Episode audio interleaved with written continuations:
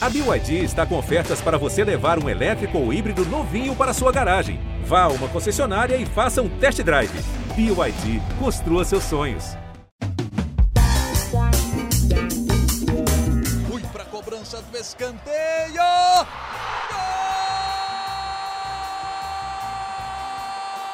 Para explodir o Estádio Independência em Belo Horizonte.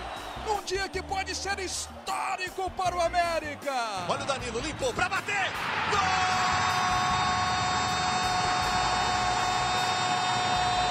O pé de chumbo do América. O Mecão! O Coelho! Está entre os quatro melhores do Brasil! Muito bom dia, muito boa tarde, muito boa noite. Estamos começando aqui mais uma edição do GE América, alô torcida americana. Eu sou Marcelo Jordi, estou aqui fazendo as vezes do Rogério Correia, que está de férias e volta para o Campeonato Mineiro. Comigo aqui os repórteres do GE. Globo, a Ana Paula Pimenta, o Guilherme Macedo e a Laura Rezende. Enfim, começou 2023 no América. Ontem, segunda-feira, teve a reapresentação dos jogadores, né? É, a, a, novidade é a manutenção do elenco, né? E algumas outras peças que vieram a complementar. Sobre isso, a gente vai debater aqui, principalmente com os nossos repórteres, e também tratar do principal assunto do América para 2023. Afinal de contas, a SAF sai ou não sai? Vou começar esse debate com a Ana Pimenta. Ana, e a SAF? Vamos lá, Jordi. Boa tarde para você, a todos que nos acompanham, ao Macedo, a Laura. Essa SAF está virando uma novela do Coelho, né, Jordi?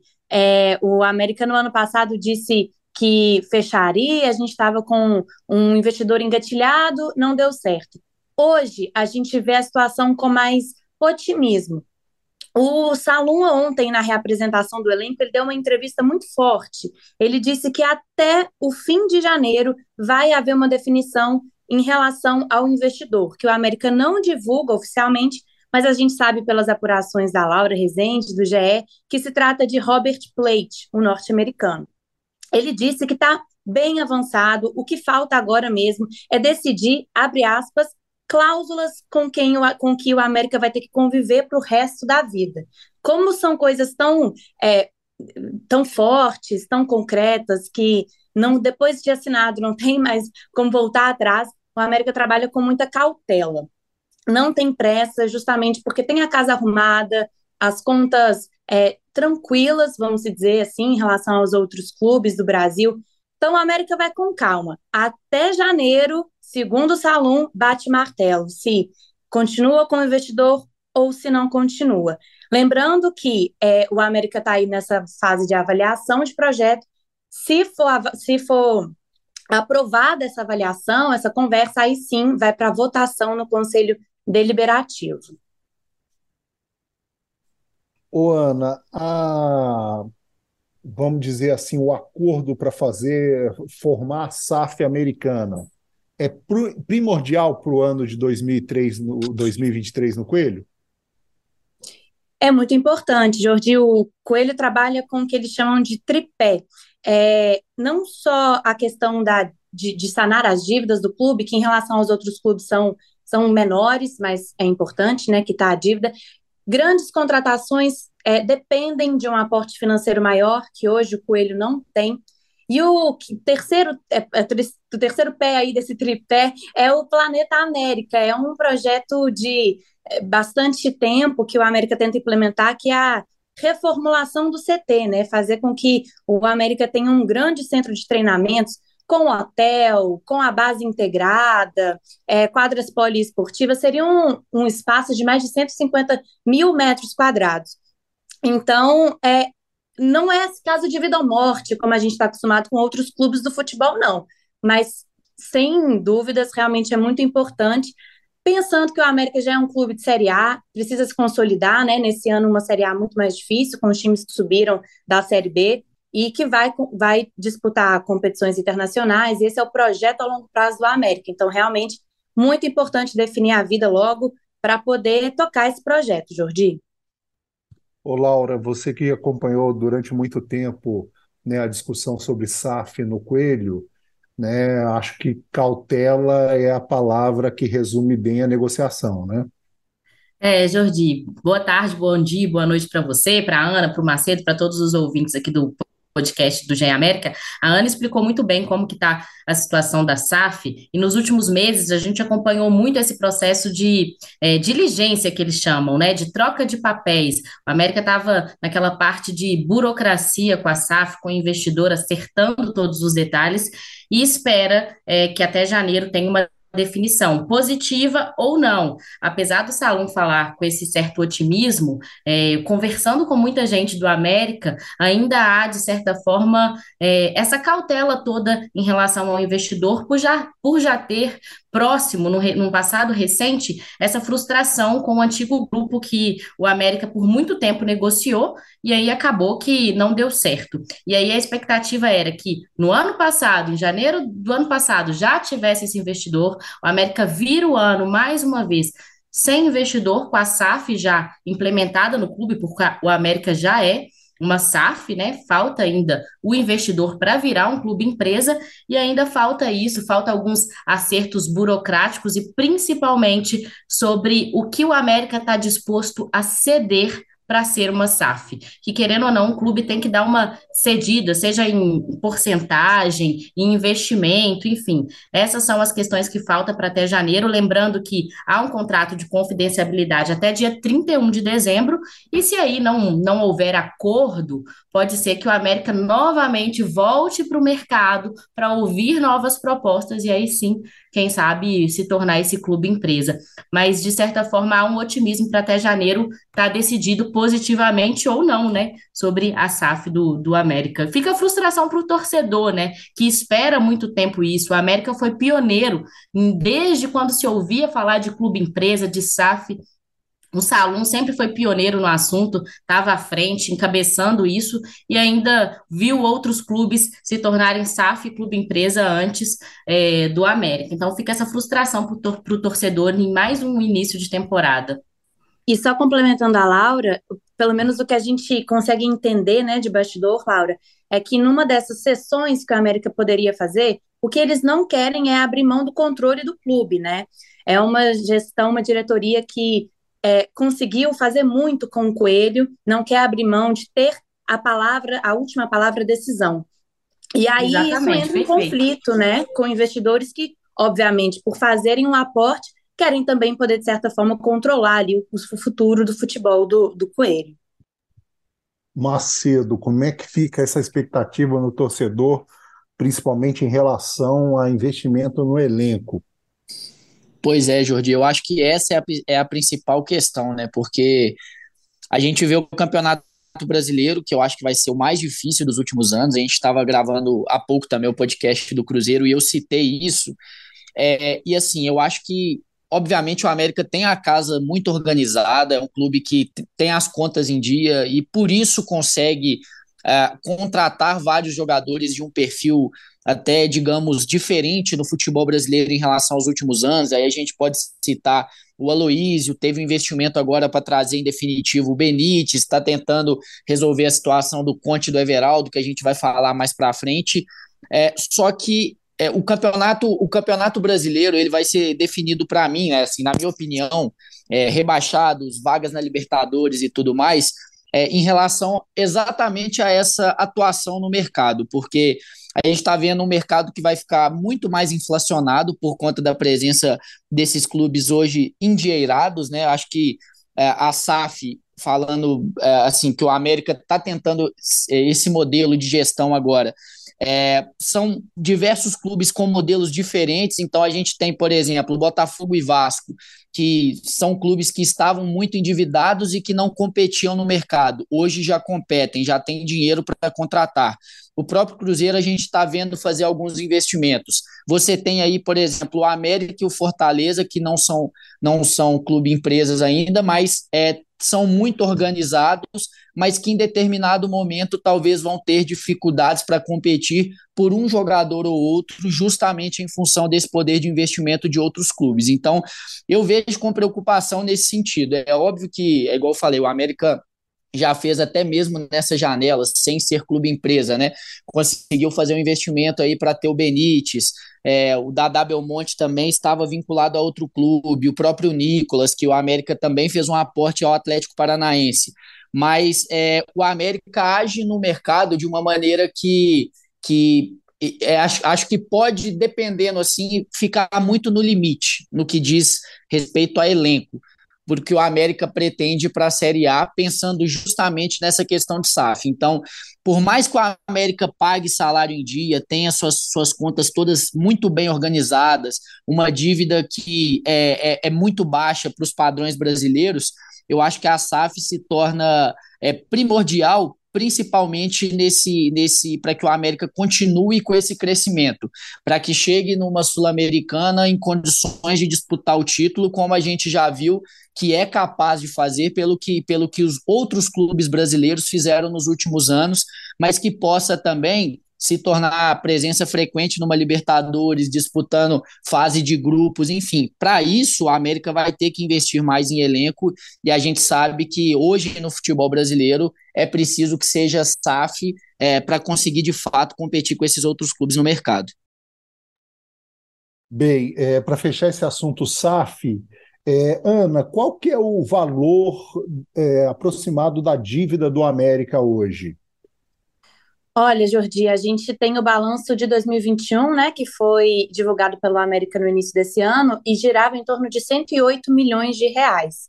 Um valor que, claro, é alto, mas se a gente comparar com outros clubes, até aqui de Belo Horizonte mesmo, né, os rivais Atlético e Cruzeiro, é ínfimo. E o América conseguiu negociar essas dívidas, então tem dívidas que são mais a longo prazo, não tem uma situação tão urgente é, quanto alguns outros clubes aqui do Brasil. Bem, é, saindo do assunto SAF, o elenco do América se reapresentou nessa segunda-feira, né? É, muita gente ainda de 2022, né? A base foi mantida, o América aguarda a apresentação de outros jogadores e também espera a definição de outros contratados. Macedo, o que, que você pode resumir dessa reapresentação do América dessa segunda-feira? Eu acho que a, as principais novidades entre os presentes, o Jordi, foram o Rodolfo e o Thales, né, que voltam de empréstimos, e aí a gente tem que ver se de fato eles serão aproveitados ou se fazem parte do elenco nesse momento inicial. Eu até acho que vão começar o Campeonato Mineiro fazendo parte do elenco, é, porque são duas posições que, que são que não tem tantas opções assim no elenco e também no mercado, né? Lateral direito, hoje eu acho que a gente tem o Arthur que a gente vê um cenário para ele realmente ganhar chances. Tem o Nino Paraíba, que é um dos reforços e que chega para ser titular e esteve presente já nessa representação lá no Independência, e o Rodolfo, que é um cara meio coringa ali, por mais que o torcedor é, tenha, tenha certa impaciência com ele, enfim, mas é um jogador que pode jogar pelo lado do ataque, pode ser segundo atacante, pode ser o centroavante, e, e até num contexto bem parecido com o atual, de disputa de Série A, o Wagner Mancini, no ano passado, em 2021, antes daquela saída que aí o Marquinhos Santos assume, ele usa bastante o Rodolfo. Rodolfo faz 17 jogos com ele na Série A, é, é, é só na Série A, se, eu não estiver enganado, porque o América já tinha até saído da Copa do Brasil. Então, é, eu acho, assim, por, por esse contexto, por essas duas situações, assim, por serem jogadores bem avaliados pela comissão técnica e, e por terem, é, por fazerem parte de setores que não têm tantas opções assim, eu acho que eles vão começar o Campeonato Mineiro é, sendo de fato opções do elenco. E aí a gente teve o Matheus, o Matheus Gonçalves também presente nesse treino de, nesse treino, é, de segunda-feira lá no Independência. E o Dadá Belmonte, assim como o Nicolas, que são jogadores que, ao meu ver, chegam de fato para qualificar o elenco, disputar é, posição na equipe titular. Eles vão se apresentar só em janeiro por conta de contratos que eles ainda têm é, em vigência com outros clubes. Então, eles estão trabalhando de forma remota, acompanhados de perto pela comissão técnica, enfim, é, uma equipe multidisciplinar do América, mas eles só vão se, se apresentar, né, melhor dizendo, em Belo Horizonte na semana que vem, em janeiro. E, enfim, o América ainda tenta resolver essas questões é, do Everaldo e do Conte. Né? São dois jogadores que que a comissão técnica conta com eles para a temporada. É, eu até, sendo bem sincero, dando uma opinião, eu, eu acho que o Conte, com essas opções de elenco que o América tem, tá, tá de olho em um zagueiro do Havaí, que é o Raniel, que depois as meninas podem falar até melhor dessa situação. Eu não, nem vejo tanta necessidade assim de fazer um investimento para manter o Conte. Eu acho que não fez uma temporada tão boa assim, longe da regularidade. E já o Everaldo não. Eu acho que o Everaldo também por ser de uma de uma de uma é, é, é, função muito escassa no mercado, né? Um jogador de lado de campo com velocidade, drible. Eu acho que o América é, precisa fazer um esforço com o Corinthians para tentar manter o jogador. Mas são essas duas situações ainda é, indefinidas, assim como do Zé Ricardo, que tem contrato só até 31 de dezembro, mas aí eu acho que a permanência também é bem improvável, né? É, Laura, antes de falar do Raniel, queria até que a Ana falasse do Raniel, eu queria que você atualizasse a situação do Everaldo. Eu queria só antes, Jordi, desculpa, só dar uma contextualizada no Thales, muita gente pode nem lembrar do Thales, que ele é um menino de 22 anos, formado na base da América, estava no ABC de Natal, Rio Grande do Norte. Então, pertencia, pertence ao América e aí vai ser reintegrado. Quem quiser dar um Google, Thales com Y. Sobre o Everaldo, a questão é o seguinte: o América quer continuar com o atacante. A, a, informação que eu tenho é que o atacante também tem interesse em permanecer no América, mas ainda tem algumas questões financeiras a ser decididas no Corinthians. A apuração que a gente tem é que o Everaldo precisa se acertar em alguns valores a ser recebido do Corinthians, por isso que ele não quer sair do clube sem receber o a quantia que ele tem para receber e por isso ainda precisa re, é, resolver essas pendências com o time paulista para cravar a permanência no América, mas há um, um, um, otimismo em relação à permanência do Everaldo no América. Só uma curiosidade para o ouvinte é, entender por que, que o América escolheu se reapresentar no Independência conversando com algumas pessoas, eu queria saber por que não no CT, né? Já que todo ano, todo clube faz essa representação no CT, onde recebe a imprensa, enfim.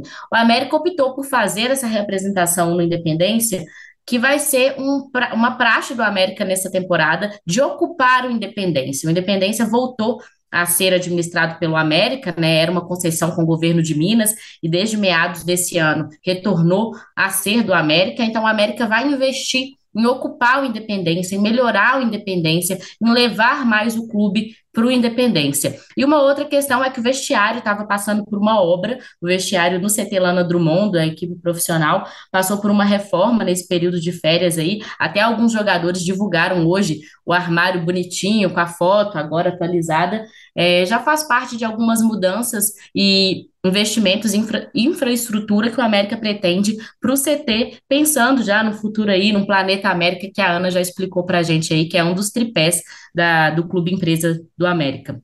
E até para aproveitar o gancho aí sobre, sobre independência, o América também, estando administrando o estádio, a gente conversando com algumas pessoas, é um desejo muito grande do, do Alencar, que é o presidente do clube, é, levar o América de fato lá para dentro, e aí, assim, área administrativa que hoje é que está em um prédio, em um shopping que também é, é, é de, de, de, posse do América ali, né? A área, enfim, uma parceria do América, mas o América quer levar no, num futuro próximo, médio prazo, a área administrativa lá para o América, para o Independência, perdão, é, fazer um museu do clube lá, abrir para visitação, enfim. Então a América está querendo de fato mudar esse espaço e, e tornar o Independência a casa do América mesmo, não só nos jogos, né? Mas no dia a dia enfim, o América querendo aproveitar para também é, ter como uma forma de fazer dinheiro ali, né? Porque a gente sabe que, que, que não é barato você administrar um estádio, você manter aberto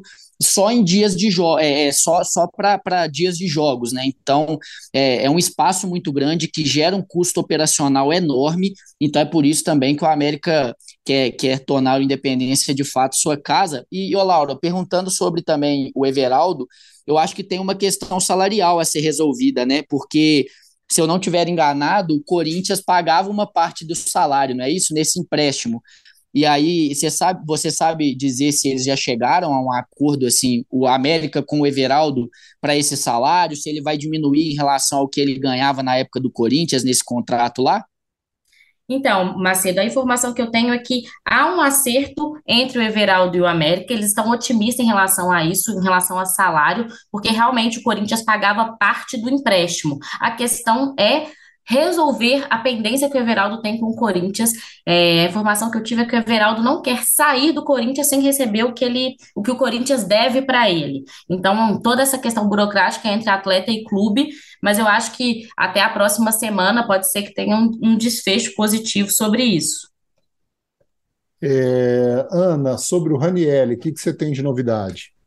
Isso, é, vou falar do Conte para já puxar para o Ranielli, porque o Conte, a informação que a gente tem é que não fica, realmente há um impasse muito grande. O Benfica, que é o clube que detém os direitos econômicos do Conte, está interessado mesmo em vender o jogador. O América, por sua vez, só quer o empréstimo. Então, a América já se movimenta no mercado para achar um defensor, o zagueiro, e vai até o, até o Havaí encontrar o Ranielli. Ranielli ele é zagueiro de origem, mas no Havaí é, se destacou mesmo como volante. O Raniel tem 25 anos, fez 41 jogos pelo Havaí, dois gols, os dois pelo Campeonato Brasileiro, pertencia ao Jacuipense da Bahia e na semana passada o Havaí comprou o jogador, tem um vínculo lá em Santa Catarina até 2025. Ele chamou a atenção também do Coritiba e do Inter, que estão nessa bola aí junto com a América. É, o Havaí está interessado também só em vender o jogador, como acabou de efetuar essa compra. A gente entrou em contato com o staff do Ranielli e ele disse que nesse primeiro momento não vai é, entrar, não vai ter nenhuma definição, está aguardando mesmo é, a definição entre clubes para decidir depois qual vai ser o futuro dele, o que ele achar melhor. Mas o América vê o Ranielli como um perfil que se encaixa bem no modelo de jogo do Wagner Mancini, é um nome que agrada e tem toda a questão financeira, o América não faz loucuras, né? Mas vê com bons olhos é, o nome do jogador que poderia então substituir essa ausência do Conte. E aí ele se encaixa mais no estilo de jogo do Mancini do que o próprio Conte, no meu modo de ver. Tem a saída de bola boa, igual você falou, ele pode jogar de volante também, faria uma função parecida com a, com a do Lucas Cal, e aí, igual eu falei, provavelmente o Zé Ricardo não fica, né? Então você já teria também essa janela de reposição. Com um jogador só, você poderia é, tá, é, é, ter um atleta para essas duas janelas ali, essas duas posições, tanto zagueiro quanto primeiro volante, tem uma boa saída de bola.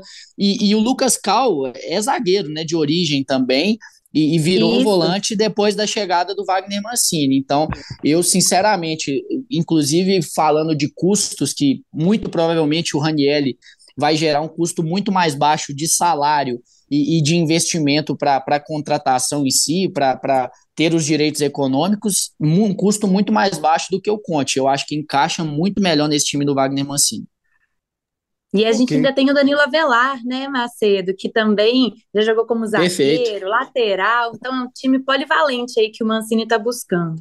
É, e chegando, e chegando o Nicolas, que para mim briga com o Marlon para ser titular, o Danilo Avelar muito provavelmente vai jogar de zagueiro. E até né, é, quando ele foi contratado aí, o Danilo Avelar, é, nessa temporada, ele, eu lembro que na entrevista dele ele falou que tinha se preparado durante o tempo ausente lá no Corinthians, que ele ficou muito tempo sem jogar, ele tinha se preparado para se tornar zagueiro e que ele vinha para brigar nessa posição, mas acabou praticamente jogando só de lateral esquerdo, né? Vez ou outra ali fazia a zaga. Então eu, eu até vejo o Danilo Avelar mais como zagueiro e aí trazendo o Ranieri, muito provavelmente o América fecha esse setor, pelo menos para o Campeonato Mineiro, e aí em abril, né, essa janela de, de, de, contratações ela é mais longa do que a do meio do ano, e aí o Mancini vai ter é, possibilidade de avaliar todas essas possibilidades dentro de campo, né, no Campeonato Mineiro, para aí sim, depois, no decorrer do Campeonato Mineiro, para começar o Campeonato Brasileiro, buscar outras opções é, dentro do que ele enxergar de necessidade. Ok, gente, obrigado por participar dessa edição. A gente se despede com uma notícia triste, né? É, faleceu nessa terça-feira um dos ídolos do América, o nosso Jair Bala, né, atacante natural de Cachoeiro do Itapemirim, né, no Espírito Santo. Ele tinha 79 anos, estava internado no Hospital Felício Roxo. Nossos sentimentos à família, né? O Jair ele teve duas passagens pelo América, uma, nos, uma por volta de 1964, 65, e depois 70, 71, né, quando foi campeão mineiro, Campeonato Mineiro de 71, né? O, o Jair, né, conhecido também como seu Jair, ou então Caroço, que diz a história, a história a respeito da, da, da bala, né, do apelido dele, né? E aconteceu num acidente, né, num, numa conversa, numa brincadeira, houve um disparo acidental de uma arma que estava num vestiário, né, e a, a bala acabou se alojando dentro do corpo do Jair e, e, enfim, né, ficou com o apelido Jair Bala. Os médicos preferiram que não retirassem o projétil. E, enfim, né, aí por causa disso o apelido de caroço também, né, do, do seu Jair. Seu Jair que defendeu também o Flamengo, o Botafogo, né, Palmeiras, inclusive o Santos, onde né, ele fez história, fez uma parceria com o Pelé. Depois do milésimo gol do Pelé, foi ele que entrou em campo para substituir né, o nosso rei do futebol, que se encontra internado em São Paulo, no Hospital Albert Einstein, né? Todo o nosso desejo, nossa força pela recuperação do, do Mineiro de Três Corações.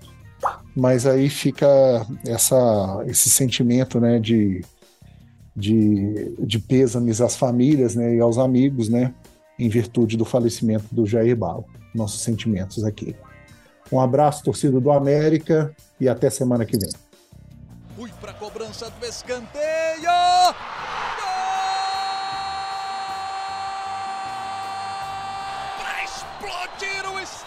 Independência em Belo Horizonte. Num dia que pode ser histórico para o América. Olha o Danilo, limpou para bater. Gol!